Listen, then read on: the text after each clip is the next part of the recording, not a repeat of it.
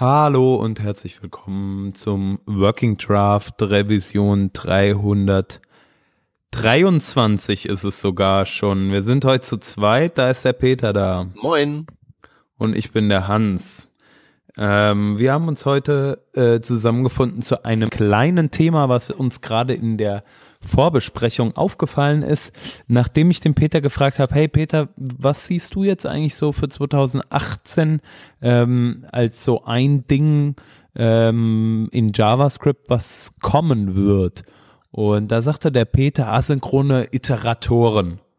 So, und dann habe ich mich gefragt, hm, was meint er denn damit? Ja, Iteratoren kennst du jetzt natürlich, könnte eine Vorschleife sein äh, könnte auch sowas sein wie vielleicht so, so Generators, meint er das jetzt?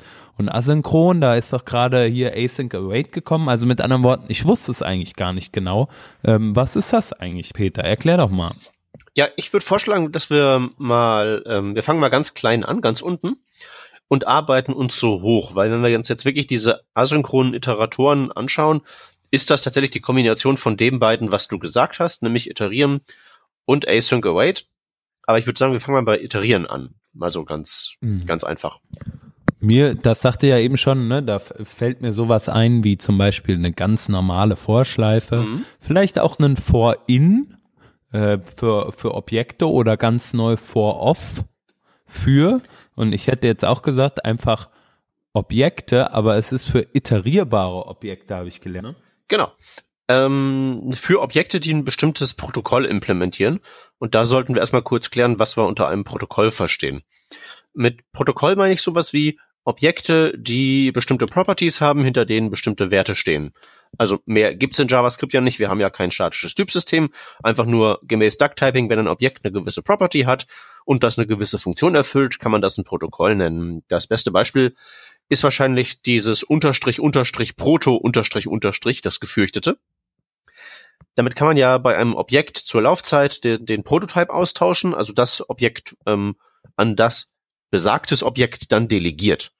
Das ist einfach ein Protokoll, eine Property, die auf einem Objekt draufsteckt. Und im Falle von Unterstrich Unterstrich Proto ist einfach dieser Name das Protokoll. Wenn alle Unterstrich Unterstrich Proto sagen, dann weiß jedes Objekt, was gemeint ist. So, das ist also ein Beispiel für ein Protokoll. Und ein anderes Protokoll, das Iterator-Protokoll, das benutzt Symbols. Hans, was ist ein Symbol? Äh, ein Symbol ist ein eindeutig identifizierbares Merkmal, ähnlich, ich hätte das jetzt so platt beschrieben, das ist halt ein spezieller Index. Ja, ja, das, das trifft es ganz gut, also was die Funktion angeht, wie man es benutzt. Aber eigentlich ist es ähm, bei Symbol so ein bisschen andersrum. Ein Symbol ist ein Objekt und in JavaScript wissen wir ja, jedes Objekt ist ungleich jedes anderes Objekt. Es ist halt nur gleich mit sich selbst.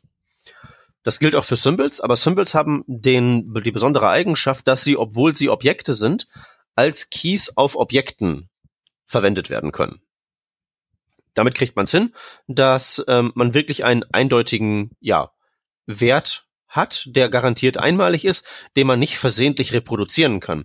Wenn man zum Beispiel, ähm, wenn ich ein Formular ausfülle im Web und ähm, irgendwer speichert meine Eingaben in einem Key Value Store und der Key Value Store ist ein ganz normales Plain Object, dann kann man da sehr schön für Verwirrung sorgen, indem man sich einfach als Herr unterstrich unterstrich Proto unterstrich unterstrich anmeldet.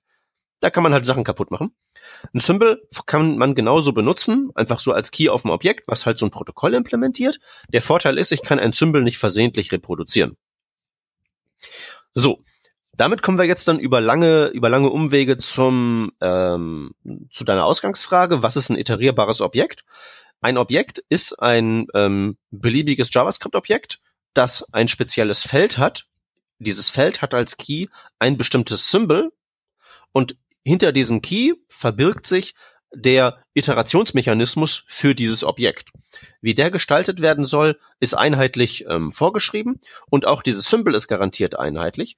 Sprich, wir können damit Objekte bauen, die ihren eigenen Iterationsmechanismus definieren und dieser Iterationsmechanismus kann aufgerufen werden von in JavaScript eingebauten Sprachfeatures, wie zum Beispiel der For-Off-Schleife. Was ich damit sagen will ist, du Hans, kannst dein eigenes listenartiges Objekt konstruieren, ähm, also einfach ein Objekt mit zum Beispiel numerischen Keys oder irgendwas ähnliches und kannst es kompatibel zur eingebauten For-Off-Schleife machen, indem du hinter Symbol.iterator was implementierst, was die richtigen Werte jeweils rausspuckt. Hm. Und das kann also wirklich alles damit, sein. Da, damit kann ich dann irgendwie, sagen wir mal, ich habe eine abstrakte Liste an, an Benutzern. Ja. Und die haben halt äh, irgendein spezielles Merkmal, sagen wir einfach mal, äh, die haben ein Date, an dem sie sich angemeldet haben. Dann könnte ich jetzt diese, ähm, dieses Objekt sozusagen an Nutzern ähm, sich sortieren lassen nach einer oder durchlaufen lassen nach einer speziellen Reihenfolge, nämlich der beispielsweise, wann sie sich angemeldet haben. Ja, genau. Das wäre eine gute Idee. Du hättest also ein Objekt, da, da sind die Nutzer drin und du könntest zum Beispiel sagen, ähm, Users und dann, weiß ich nicht, bei Date. Dann würdest du eine, ja, so ein iterierbares Dings kriegen, das dann halt eben die Nutzer in der Reihenfolge der Registrierung ausspuckt oder alphabetisch sortiert, dann rufst du eine andere Funktion aus, kriegst ein anderes iterierbares Objekt, das die gleiche Datenstruktur letztlich repräsentiert, aber das halt eine andere Reihenfolge ausspuckt. Das wäre ja. ein so ein Use Case. Genau, und ähm, da es gibt ja noch so, so Funktionen oder Funktionen nicht, sondern äh, im, im, wie nennt man die genau? Äh, Datentypen sind es ja eigentlich auch äh, Map und Set beispielsweise in JavaScript. Äh, wie passen die in diesen Kontext? Build-ins ist das, äh, ist glaube ich das Wort dafür. Also eingebaute okay. Features wie auch Date und so, das geht ja in die gleiche Richtung. Naja, ja. die sind genauso, die sind tatsächlich genauso drauf wie dein User-Objekt gerade. Also gerade mhm. bei der mhm. Map ist das so. Ähm, die Map ist ja letztlich auch ein Key Value Store, so ähnlich wie ein normales Objekt in ähm, JavaScript, das Plain Object, mit dem Unterschied, dass bei ähm, Maps die Keys auch Objekte sein können. Äh, man kann Unterstrich, Unterstrich, Proto, Unterstrich, Unterstrich als Key benutzen, ohne dass was schief geht. Und es gibt noch ein paar weitere nette Features. Aber das ist halt einfach nur ein Key Value Store, im Prinzip ein Wrapper um ein Plain Object. Und das hat genau dieses Feature, das du gerade beschrieben hast. Ich kann mir aus der Map rausgeben lassen, ein ähm, Iterator über zum Beispiel sämtliche Values oder sämtliche Keys oder über eine Liste von Arrays, wobei das Name-Wertpaare sind in diesen Arrays. Okay. Das heißt, wir haben äh, schon mal einmal verstanden, ähm, Iteratoren oder, oder Objekte, die iterierbar sind, ähm, sind nämlich Objekte, die genauso eine Funktion haben, eine Iterator-Function ähm, wie zum Beispiel die Build-ins Map und Set oder auch ein eigens konstruierter äh, iterierbares Objekt. Ähm, und über die kann ich dann drüber iterieren mit Funktionen ähm, oder mit, ja, mit Schleifen wie zum Beispiel ähm, for off. Genau. Also du hast gesagt Map und Set, aber zum Beispiel mit normalen Arrays geht das auch oder mit dem gefürchteten Arguments-Objekt. Das ist ja so ein, auch so ein Pseudo-Array, numerische Keys und Length, aber es erbt nicht von Array.Prototype, deswegen hast du kein for each ähm, und sowas. Aber es hat halt eben auch dieses Symbol.Iterator. Also for off ist wirklich die Schleife, sie alle zu knechten. Alles, was irgendwie Listen-like ist, kann man da reinschieben und dann rattert das Ding darüber. Man muss sich halt nicht merken, äh, für Arguments brauche ich eine Vorschleife, für Arrays kann ich for each nehmen und für was anderes muss ich eine andere Extrawurst warten. Ich brauche auch bei jQuery zum Beispiel die each-Methode gar nicht mehr, weil auch jQuery dieses Feature implementiert. Ich kann jQuery-Objekte in eine For-Off-Schleife reinstecken. Das ist alles mit allem kompatibel. Sehr gut. Das ist also der erste Teil unserer äh, zum Verständnis zu asynchronen Iteratoren. Ja, wobei, ähm, jetzt, wobei, wobei. Muss, ich, muss ich noch einen draufsetzen, weil dieses ähm, Iterator-Protokoll, das macht nicht nur For-Off möglich, das macht auch ähm, Destructuring möglich. Destructuring, ähm, darunter verstehe ich jetzt äh, so etwas, zum Beispiel man hat ein Objekt und braucht ein gewisse ähm, ein gewisses Subset äh, von, von äh, ja, Elementen aus diesem Objekt, von, von Key-Value-Paaren aus diesem Objekt und kann dann beispielsweise mit diesen drei Punkten ähm, dann sagen, okay, äh, geschweifte Klammer auf, drei Punkte, ähm, Wertname, Komma, Wert, zweiter Wertname, ähm, geschweifte Klammer zu, ist gleich und dann äh, das Objekt dorthin gegeben und dann bekomme ich in diesen zwei Variablen zum Beispiel ähm, meine ähm, ob, oder meine Daten, meine Values, die ich praktisch von dem Objekt abgerufen habe. Genau. Das gibt's einerseits für die Objektsyntax, wie du es gerade beschrieben hast, mit geschweiften Klammern. Und das gibt's ja auch für Arrays. Du kannst ja auch sowas machen wie ähm, ja. const eckige Klammer a b eckige Klammer zu gleich mein Array. Dann werden die ersten beiden Elemente aus dem Array rausgezogen und landen in den beiden Variablen a und b. Und im Falle von Array, also mit den eckigen Klammern, ist das tatsächlich nichts Array-spezifisches, sondern einfach nur ein Iterieren für n Elemente in dieses Objekt rein. Also wenn ich sage, zieh mir zwei Elemente aus dem Array raus und schieb sie in A und B hinein, dann geht da auch wieder dieses Iterator-Protokoll los und ruft die ersten beiden Sachen an. Ab. Das heißt, ähm, mit all diesen Objekten, die wir jetzt gerade genannt haben, Maps und Sets und Arrays und Arguments und jQuery-Objekten und dann hypothetischen User-Record, all die kann ich auch mit dieser Destructuring-Syntax ähm, ähm, benutzen oder sagen wir mal so, die Destruction-Syntax kann ich mit diesen Objekten benutzen, weil nur dieses Protokoll da sein muss. Das ist kein irgendwie speziell in diverse JavaScript-Konstrukte eingebautes Feature, sondern das ist nur dieses Protokoll und alles, was dieses Protokoll spricht, kann mit Destructuring benutzt werden. Man kann dann auch diese REST- und Spread-Syntax mit den drei Punkten benutzen. Das sind alles nur Anwendungsfälle von diesem Iterator-Protokoll. Mhm. Sehr gut. Also das geht auch wieder auf genau den, den gleichen oder die gleiche Basis zurück. Nur deshalb funktioniert sozusagen. In, ja, genau. Also sagen wir mal so, ist es auf diese Weise implementiert. Und weil es auf die Weise implementiert ist, ist das halt tatsächlich so ein schönes Feature, in das man sich halt eben mit normalem Userland JavaScript reinstricken kann, äh, reinhängen kann. Also ich meine, ist ja schon für JavaScript schon recht krass, dass man halt sein eigenes Objekt konstruieren kann und kann das in ein natives Sprachkonstrukt wie halt diese For-Off-Schleife reinstecken und it just works. Aber mhm. das ist mhm. tatsächlich hier der Schlüssel. Ähm, also eine sehr, sehr ähm, feine Lösung, wie ich finde, für dieses, ähm, ja, also ein, ein, sagen wir so, eine feine Lösung für dieses allgemeine, für dieses, für dieses Set von Problemen, das man damit angehen kann. Tolles Wortspiel auch mit eingebaut. Sind wir denn dann jetzt soweit äh, äh, klar, dass wir die die äh, äh, Generator, äh, nee, Iteratoren, da ist es schon, äh, Iteratoren abgehakt Ich haben? denke schon. Das Wichtige ist wirklich, das Objekt definiert seinen eigenen ähm, Iterationsmechanismus über ein best bestimmtes Protokoll und weil es das tut, kann man es mit nativen Sprachkonstrukten verbinden.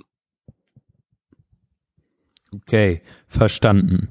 Ähm, dann kommen wir also zum nächsten Begriff. Der nächste Begriff ist jetzt asynchron. Ähm, Genau, für mich asynchron bedeutet natürlich in erster Linie Dinge laufen nicht äh, nacheinander äh, ab. Du hast vielleicht einen Request, also nicht nicht sequenziell ab, sondern du hast vielleicht einen Request, den du losschickst und der irgendwann zurückkommt oder eine Funktion, die irgendwas berechnet und dann zurückkommt oder einen Timeout, was irgendwann zurückkommt.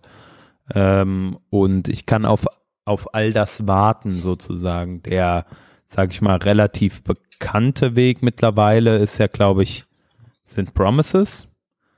Ähm, also zu sagen, hey, ich ähm, erwarte jetzt, dass diese Funktion irgendwann mal fertig ist und dann mache ich folgendes. Außer wenn ein Fehler passiert ist, dann mache ich was anderes. Und in jedem Fall, also finally heißt es ja, glaube ich, allerdings, mache ich aber dieses, äh, diese Art und Weise oder diese Funktionalität. Das kann, das kann man so erklären, dieses Promise, also ein ähm, Dings, an dem sich entscheidet, biegen wir jetzt links ab oder rechts ab. Ich beschreibe es eigentlich ganz gerne auch als ähm, äh, ein Rapper um einen Wert. Der Wert ist gegebenenfalls noch nicht da, sondern der wird erst errechnet durch zum Beispiel den Request. Und irgendwann wird das Promise sich konkretisieren, wird konkret diesen Wert repräsentieren oder wenn was schief läuft, äh, repräsentiert es die Erklärung, warum der Wert nicht da ist, sprich die entsprechende Fehlermeldung. Aber letztlich ist es ja nur ein Wrapper um einen Wert und diesen, äh, ja, das Problem mit Promises ist ja vor allen Dingen, man muss ja irgendwie dann an den Inhalt eines Tages ran. Und das geht ja nur, ging ja lange Zeit nur über diese etwas mühseligen Konstruktionen mit then und einem Callback. Mhm. Genau, und äh, mit ES 2017 müsste es, glaube ich, gewesen sein, kam ja dann da ein bisschen Syntactic Sugar mit hinzu. Ne? Ähm, da gibt's nämlich jetzt die beiden Keywords async und await. Mhm. Ähm, und zwar kann man jetzt ähm, Funktionen ähm, als asynchron äh, deklarieren. Das heißt, man schreibt also ähm, vor den Function Call das äh, Keyword async. Nicht vor den Call, vor die Definition. Äh, vor die Funktionsdefinition, genau. Und in der Funktion, in der man dann einen asynchronen Aufruf startet, dort schreibt man dann in dem Fall vor den ähm, Call an die asynchrone Funktion äh, das Keyword await, also warte, bis folgende Funktion ähm, fertig ist und bekommt dann daraus einen, äh, einen Return-Wert, äh, den man, der kein Promise ist, sondern der halt direkt der Return-Wert ist, den man äh, in eine Variable schreiben kann, beispielsweise. Genau, also await bedeutet so viel wie, das da rechts von mir ist ein Promise oder produziert ein Promise, wenn es ein Function Call ist. Ähm, pack das aus, wenn es fertig ist und schieb's dann in den Variablennamen oder den Function Call auf der linken Seite. Also wirklich, wirklich warte ja. auf. Ne?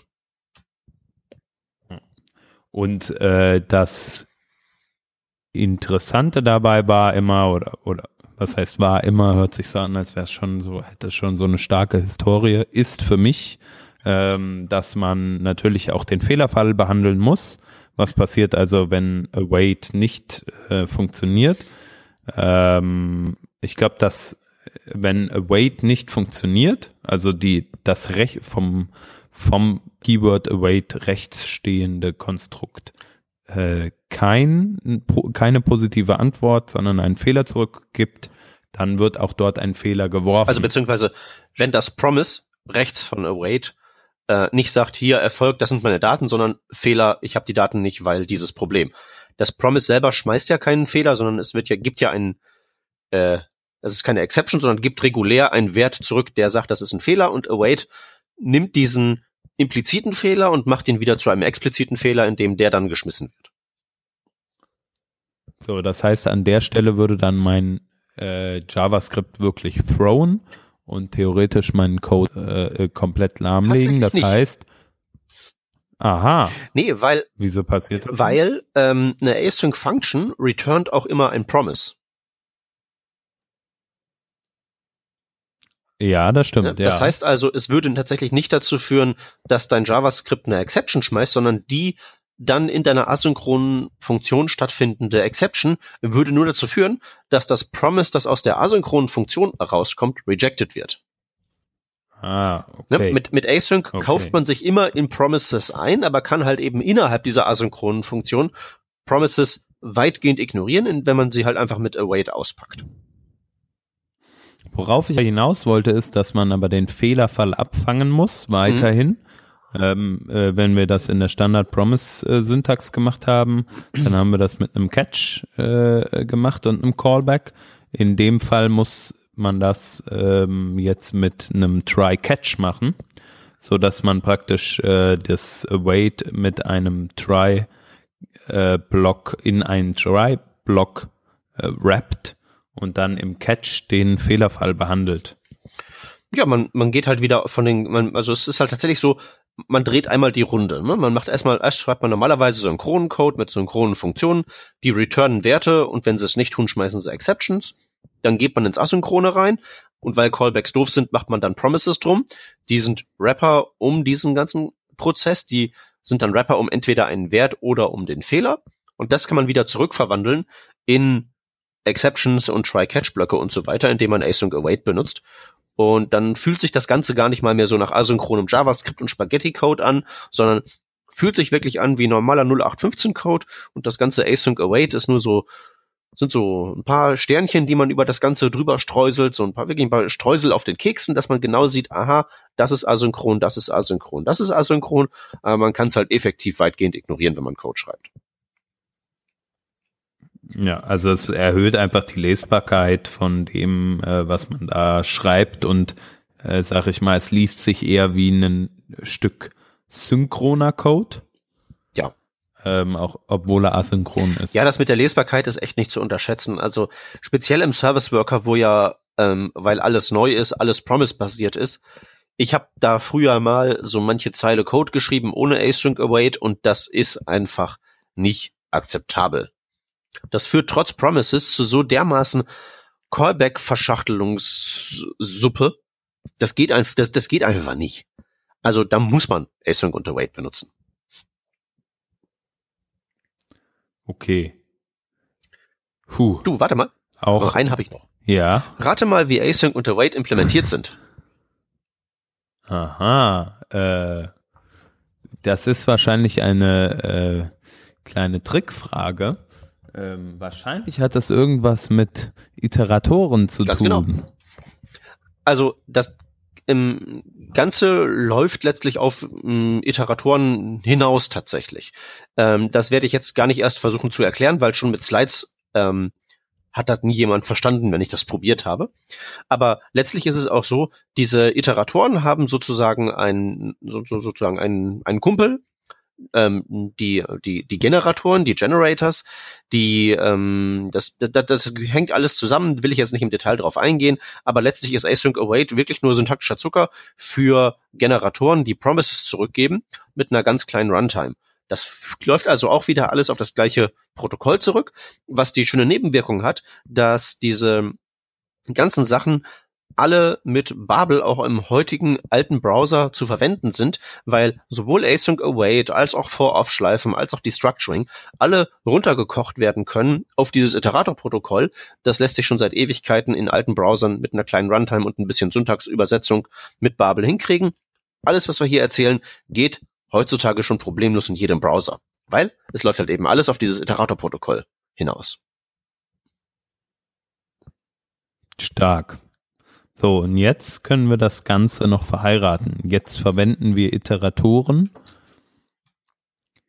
um asynchrone äh, Requests zu bauen. Nein, asynchronen Code auszuführen. Und dann erhalten wir asynchrone Iteratoren. Ähm, ja, ähm, ist so. Das ist sozusagen dann wirklich die Kombination. Letztlich ähm, ist das ähm, wichtigste Bestandteil da drin der, das asynchrone Iterationsstatement. Wir haben ja vorhin schon über die ähm, vor ähm, äh, über die Vor-Off-Schleife gesprochen, die letztlich nur eine Anwendung ist von diesem Iterator-Protokoll, dass, dass, man über diese Objekte mit diesem Protokoll iterieren kann.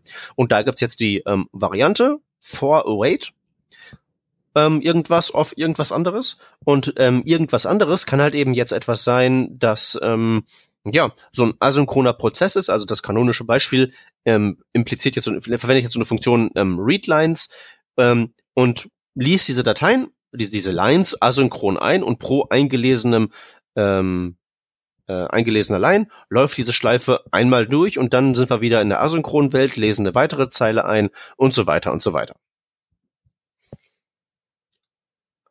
So, das ist, ist natürlich auch nur so ein taktischer Zucker. Das ist jetzt nichts, was man nicht auch anderweitig hätte machen können. Nur damit ist es halt wesentlich kompakter, weil man halt wirklich sagen kann, dieser mhm. Prozess von Readlines muss halt eben so, ähm, ja, asynchron und schrittweise da erfolgen.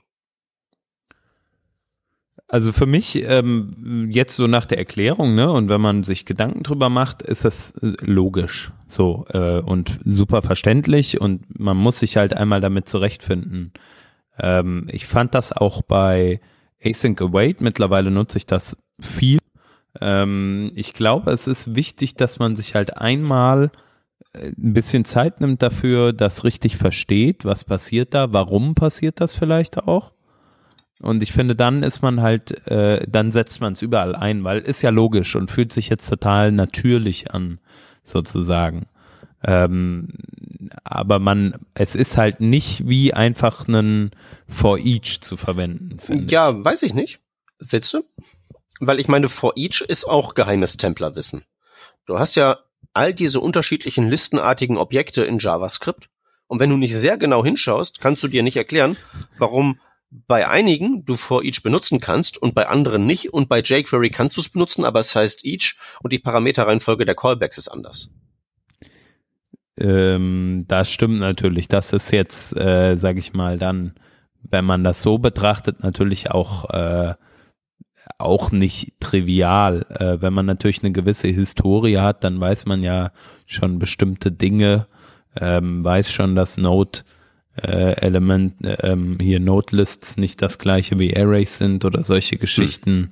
Hm. Ähm, und kann, ist damit vielleicht, also für mich ist es auf jeden Fall so, mich, für mich fühlt sich das einfacher an, ähm, gechained eine Funktion zu verwenden, die halt zwei Parameter entgegennimmt, ist einfacher, ähm, als wenn ich, äh, wenn ich irgendwie die komplette asynchrone Welt verstehen muss. Ja, wie gesagt, die asynchrone Welt. Also ich, ich, ähm, ich mache es ja immer so, ich erkläre die Sachen ja jetzt so gerade, mache ich immer so wie mit dir jetzt gerade, dass ich da wirklich ins Detail und ins Warum und auch in die Implementierung gehe, damit man es mal gehört hat und damit man einfach ein besseres Gefühl hat beim Einsatz der Sachen, weil man weiß, ich habe schon mal was von dem Unterbau gehört, deswegen hm. fühle ich mich damit gut. Aber das ist tatsächlich überwiegend wirklich so, dass man das auch benutzen kann, ohne einen Plan zu haben. Weißt du, for off ist ein magisches Ding, da schmeißt du alles rein und der rattert da drüber. So, hm. musst, musst du halt nicht wissen. Du wirst dich halt gegebenenfalls wundern, dass du bei, ähm, wenn du eine Map in for off direkt reinschmeißt, kriegst du halt ähm, mehrere Arrays raus, wobei in dem Array jeweils ähm, der Key, der Value drin sind. Und das ist dir gegebenenfalls nicht klar, aber dann denkst du dir vielleicht, ja, ist JavaScript, das kann man eh nicht verstehen. Aber wie, wie besser ist es halt weiterhin auf diesem, auf diesem, ähm, diese, diese Option, JavaScript zu schreiben, ohne echten Plan zu haben, die gibt's halt eben weiterhin. Also dieses Feature von JavaScript, eine Programmiersprache zu sein, die man erfolgreich einsetzen kann, ohne Plan zu haben, bleibt dadurch weiterhin erhalten. Nur weil man halt eben drunter guckt, simple ain't easy. Der Unterbau ist immer ziemlich clever. Man, wenn man halt eben Bescheid weiß, geht's auch besser. Aber man muss es halt nicht wissen. Weißt ja. du, für dich ist es halt wirklich so, du hast irgendwas Listenartiges, Node-List oder Array oder DOM-String-List, jQuery-Objekt, alles egal, schmeißt du in for-off rein, geht. Wenn irgendwas asynchron ist oder asynchron sein könnte, könnte schreibst du halt await davor in einer asynchronen Funktion. Ob das Ding dann auf der rechten Seite wirklich ein Promise liefert oder eine Variable ist, ist egal, weil await so gebaut ist, dass wenn es angewendet wird auf etwas, das kein Promise ist, dann nimmt es dieses Ding und wrappt es in ein Promise. Also es kann nicht ja. kaputt gehen und du kannst einfach dein Gehirn abschalten und kannst dich darum kümmern, dass dein Widget schön aussieht und gut klickbar ist.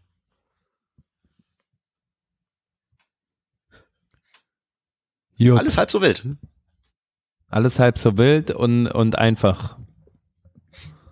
Oder zumindest äh, einfach zu erlernen. Ja, einfach anzuwenden. Ne? Das ist, glaube ich, das Wichtige. Also es gibt halt so Programmiersprachen, da musst du halt vorher das Buch lesen, ehe du das erfolgreich einsetzt und ähm, ja, hier halt nicht. Hier setzt du es erfolgreich ein und liest dann vielleicht mal eines Tages ein Buch. Und naja, sagen wir mal so, muss man erstmal hinkriegen. Wie viele Programmiersprachen können das von sich behaupten? Das sind halt meistens irgendwelche, die so wirklich so als Lern äh, Lernsprachen konzipiert sind, die man halt so entdecken kann und so. Aber niemand setzt die ein, um damit T-Shirts im Internet zu verkaufen. JavaScript? Da ist das so. Da werden viele T-Shirts mitverkauft. Da werden viele T-Shirts mitverkauft und genug Leute, die nichts wissen, ähm, hacken damit drauf los, schimpfen hinterher, aber es läuft halt dann doch und alle sind happy. So, das war doch eine sehr interessante äh, Lehrstunde auf jeden Fall mit Erklärbär Peter. Hm.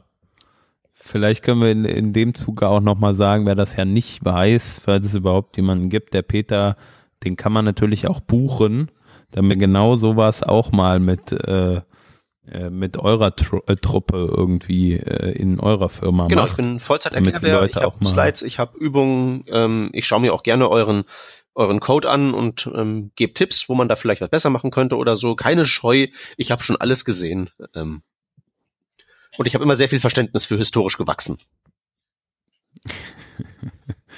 ja, das ist immer sehr gut. Okay, äh, vielen Dank und das war es auch schon mit unserer Sendung. Jo. Nächstes Mal wieder ein bisschen mehr Material. Bis dahin. Danke fürs Zuhören. Ciao, ciao.